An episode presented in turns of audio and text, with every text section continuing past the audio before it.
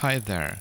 This is Not Invented Here, a show about tech, product development, and business, and I'm your host, Dima Malenko.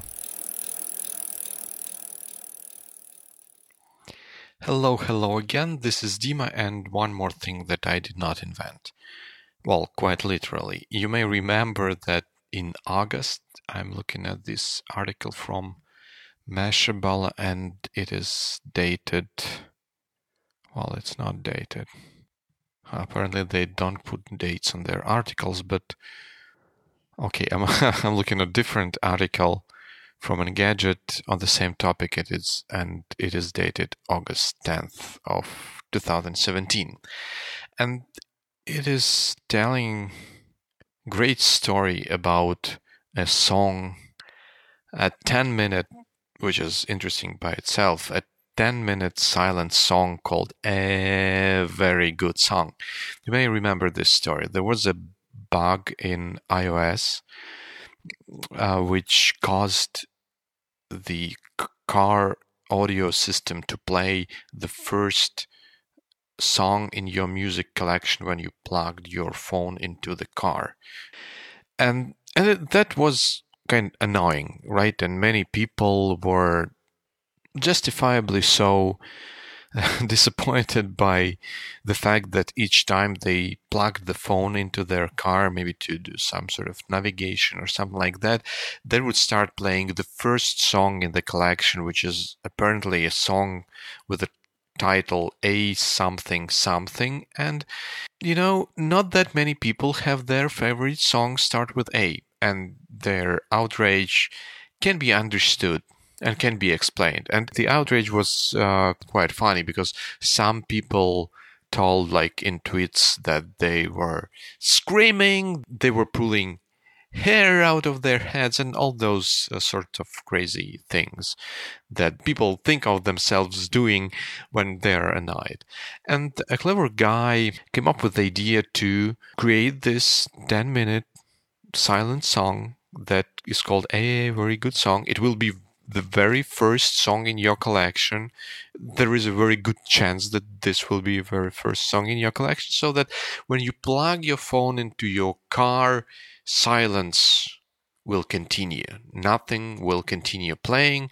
And that song sold at one dollar quickly climbed to the tops of iTunes charts, and that's why uh, Mashable and Engadget and other folks were writing about this story.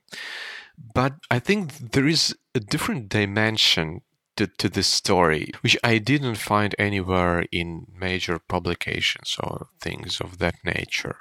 Uh, I'm not sure. Maybe it came up somewhere in the comments, but I, I certainly did not see them. And while all those publications that I mentioned portrayed this song as an all around win, for users of iPhones who plug them into their cars, I don't think this was necessarily the case. So let's reconstruct what's going to happen. Well, let's reconstruct first what's going to happen when you do not have this song. You get into your car, the car is parked, it's not moving. You turn on the engine, you plug in your phone, it starts playing a song that you don't like you get annoyed, you turn the song off, you put the phone where it belongs, and you drive to your to where you're going to drive. And you are mildly annoyed, but you're driving and everything is more or less fine at that point. Imagine now that you have this silent, very good song as a first song that will play in this situation. So you get into your car, your car is parked, you turn on the engine, you plug in your phone, silence keeps on, and you start driving. And then in 10 minutes, in 10 minutes, if you're still driving, that very annoying song that you are pulling your hair from your head starts playing. But in that situation, you are not parked in a stationary car you are driving somewhere, maybe on a highway, maybe on an intersection, somewhere where you have to pay attention to pedestrians, to oncoming traffic, to all sorts of things. And now the very annoying song starts playing. And not only will it distract you from driving, but it will also likely prompt you to do something about that, which is going to be even more of a distraction for what you were doing at that time.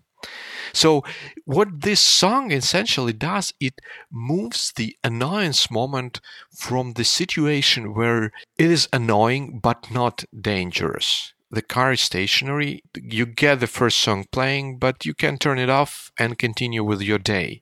But now you are driving, you're in the middle of driving, and you get the very same annoyance moment that you would want to do something about it, but you are in a much worse position in this case.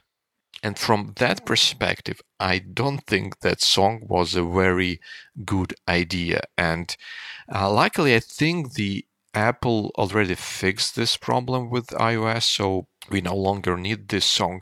But I think it, it teaches us an important lesson that when we do something technology wise to remedy some situation in some sort of fashion, we need to pay attention as engineers, first of all, or those those people who give other people tools in their hands to deal with uh, difficult situations, whether those tools will not lead to consequences which will be worse than the original problem we were trying to fix, which in this case, I think this song was definitely doing. It was moving annoyance moment from a situation where the annoyance is not dangerous into a situation where the annoyance potentially becomes dangerous and it makes it more difficult to deal with this annoyance. So I guess that's that's it for today. This is going to be a short episode. Let me know what you think about it and if you have similar stories that you'd like to share, I'll highly appreciate them. See you.